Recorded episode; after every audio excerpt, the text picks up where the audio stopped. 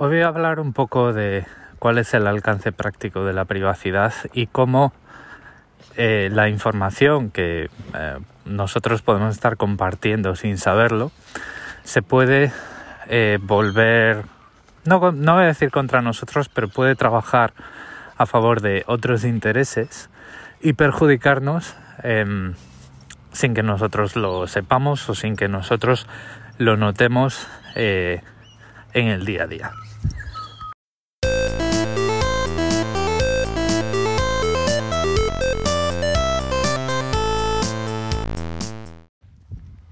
En el episodio anterior hablábamos de privacidad y anonimato. Bueno, hablaba, hablaba en plural majestático de eh, privacidad y anonimato para distinguirlas un poco. Y comentaba que la privacidad es el control que queremos tener sobre eh, la información que se conoce de nosotros y eh, por quién, para qué y todo ese tipo de cosas. Una de las, de las cosas que dije en ese episodio en la que, eh, sobre la que voy a hablar más hoy es que no, o sea, por, por el hecho de saber el nombre y apellidos de una persona y su cara, eh,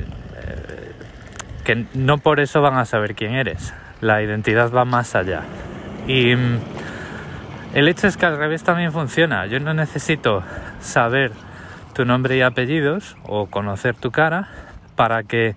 la información que tengo de ti me diga quién eres en realidad, ¿vale?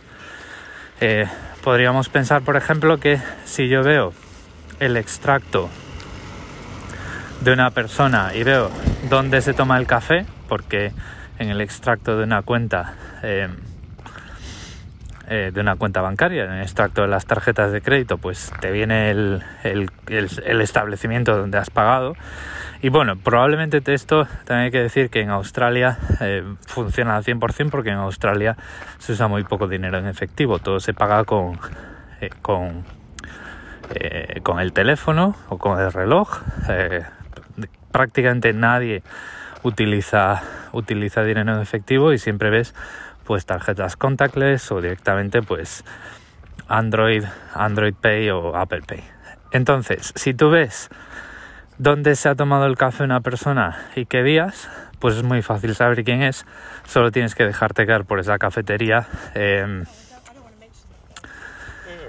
eh, solo te tienes que dejar caer por esa cafetería el día y la hora eh, que esa persona lo frecuenta y además es que por, el, por la cantidad que paga tú escuchas un poco el pedido que hace la gente y pues enseguida puedes identificar a la gente. Con esto lo que quiero decir es que la actividad que nosotros hacemos nos identifica eh, de una u otra forma. Y mm, muchas veces no hay que ir hasta el punto de señalar a una persona y decir, este extracto de esta tarjeta es esa persona de ahí, ese, ese señor o esa señora, sino que em, de acuerdo a los intereses que tenemos, eh, de hasta dónde queremos conocer,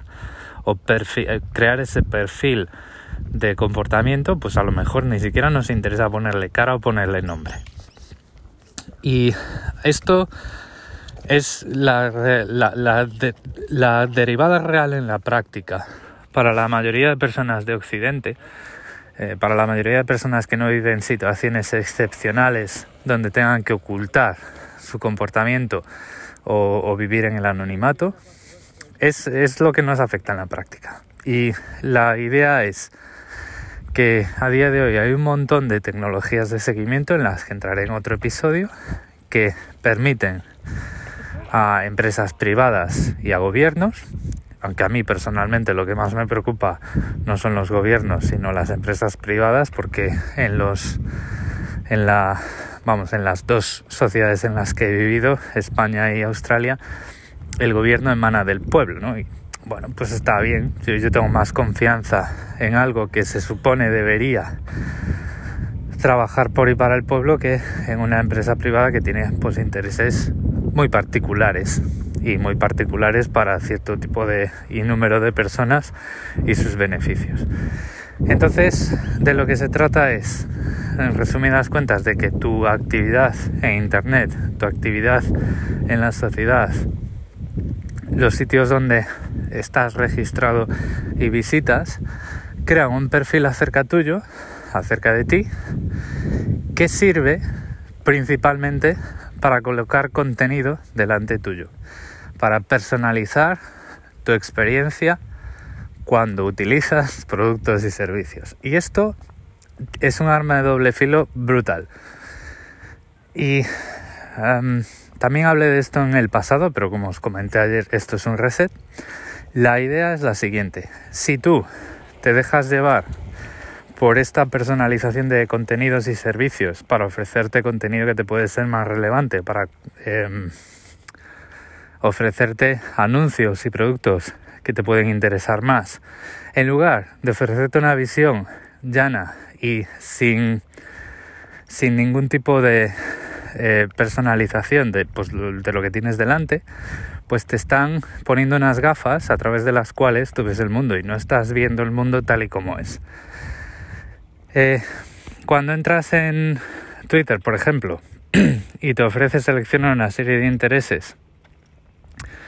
y una serie de eh, cuentas que seguir para ofrecerte contenido más interesante, pues tú dejas de percibir eh, Twitter en crudo y percibes Twitter que te puede, y enfatizo la palabra puede, resultar más interesante. Puede que sí, puede que no. El motivo por el que lo hacen no es pensando en ti, no es, no es diciendo, oye, pues este chico, pues vamos a ofrecerle contenido que le pueda interesar, que esto le pueda aportar valor. No, lo hacen para que tú estés más tiempo en la aplicación y ellos consigan más dinero. ¿vale? Ahí está eh, una de las, uno de los ejemplos completos. Pero lo más peligroso de esto es que cuando esto se cruza, cruza una delgada línea y entra en el, en el por ejemplo, en el territorio de las noticias, es muy peligroso que a ti alguien te preseleccione las noticias que tienes que leer. O sea, tú deberías leer noticias de cualquier tipo de fuente, desde cualquier punto de vista, a poder ser desde todos los Em, las ideologías, eh, digamos con el, mínimo, el mínimo de calidad suficiente como para que no te estén colando teorías de la conspiración, pero deberías siempre tener acceso y un acceso sencillo y sin filtros y sin barreras a todos los ángulos de un, de un determinado problema, de un determinado suceso, ver el mundo sin filtros. Cuando se utilizan tecnologías de seguimiento, y se utilizan para ofrecerte contenido que te puede resultar más interesante, ese filtro aparece ahí y ahí es donde se puede em, se pueden crear burbujas y cámaras de resonancia donde a ti solo te llegue lo que te interesa leer, lo que coincide con tus principios, lo que coincide con tu ideología y esto al final pues lo hemos visto en los últimos cuatro o cinco años eh, a base de escándalos eh, relacionados con Facebook, Cambridge Analytica. Eh, lo hemos visto con Infowars, las teorías de las conspiraciones, Breitbart, Steve Bannon y Alex Jones. Todo este tipo de cosas, todo este tipo de cámaras de resonancia divide a la sociedad. Y aún, aún hasta hace poco, o aún hace poco hemos visto pues gente que con unas convicciones muy extrañas detrás, se metía en problemas y acababa muerta por, enfrentarse contra las fuerzas de seguridad de algún sitio. Em, entonces, ¿qué es lo que tenemos que, qué es lo que tenemos que, a, qué es lo que tenemos que prestar atención? A qué, a las plataformas que nos hacen seguimiento, qué tipo de información eh, utilizan de nosotros y para qué. Entonces yo, por ejemplo, cuando utilizo redes sociales o incluso a día de hoy sistemas operativos, desactivo todas las experiencias personalizadas que puedo porque nunca quiero perder el contacto con la realidad, tal y como es. No, a mí no me gustan esos filtros de esos filtros de contenidos.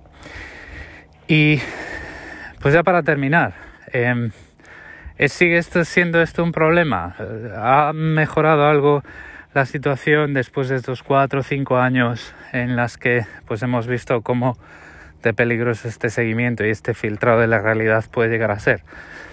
Pues yo creo que aún está, el tema aún está siendo discutido por los reguladores y todavía hay que tener cuidado con esto.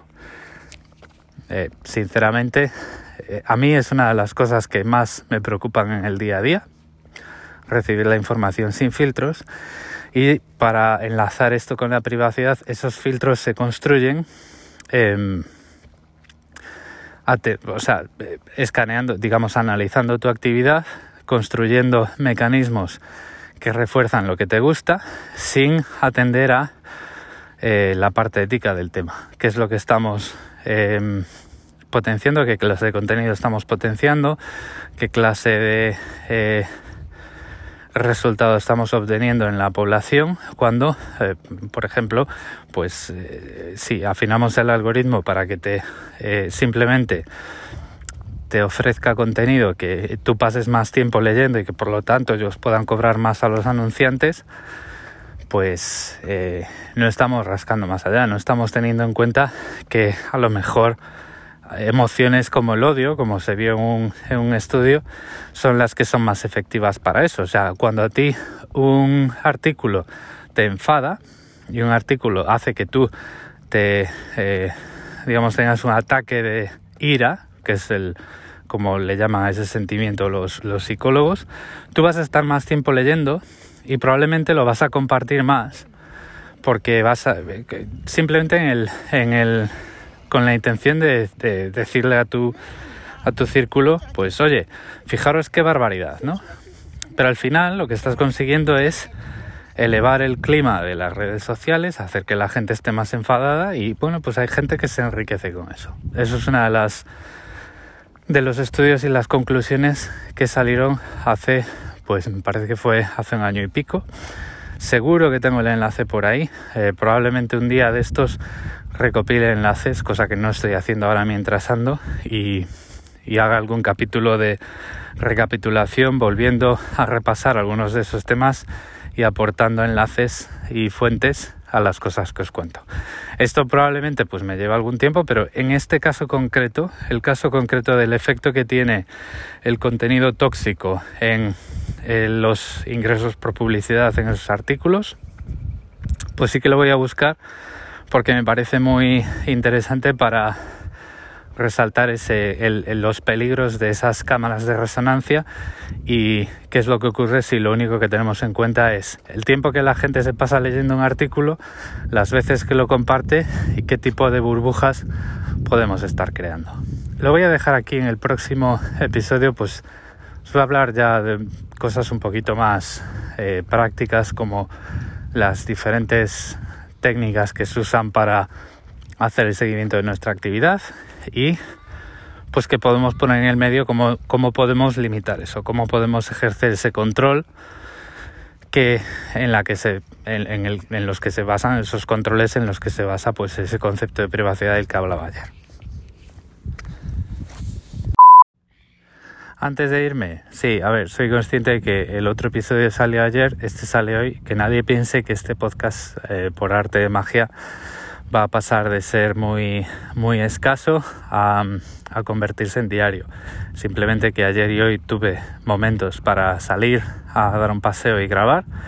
y esto pues puede ser más o menos frecuente en el tiempo o no. lo ideal para mí sería pues tener cierta recurrencia, una o dos veces por semana, pero vamos a ver cómo se va dando. Lo dicho, por mucho que el podcatcher que estéis usando os diga eh, este, este podcast intenta ser diario lo que sea, ese no es el. Esa no es la intención. Dicho lo cual, muchas gracias por el tiempo que habéis dedicado a escucharme. Recordad que en las notas del episodio tenéis todos mis medios de contacto y un saludo.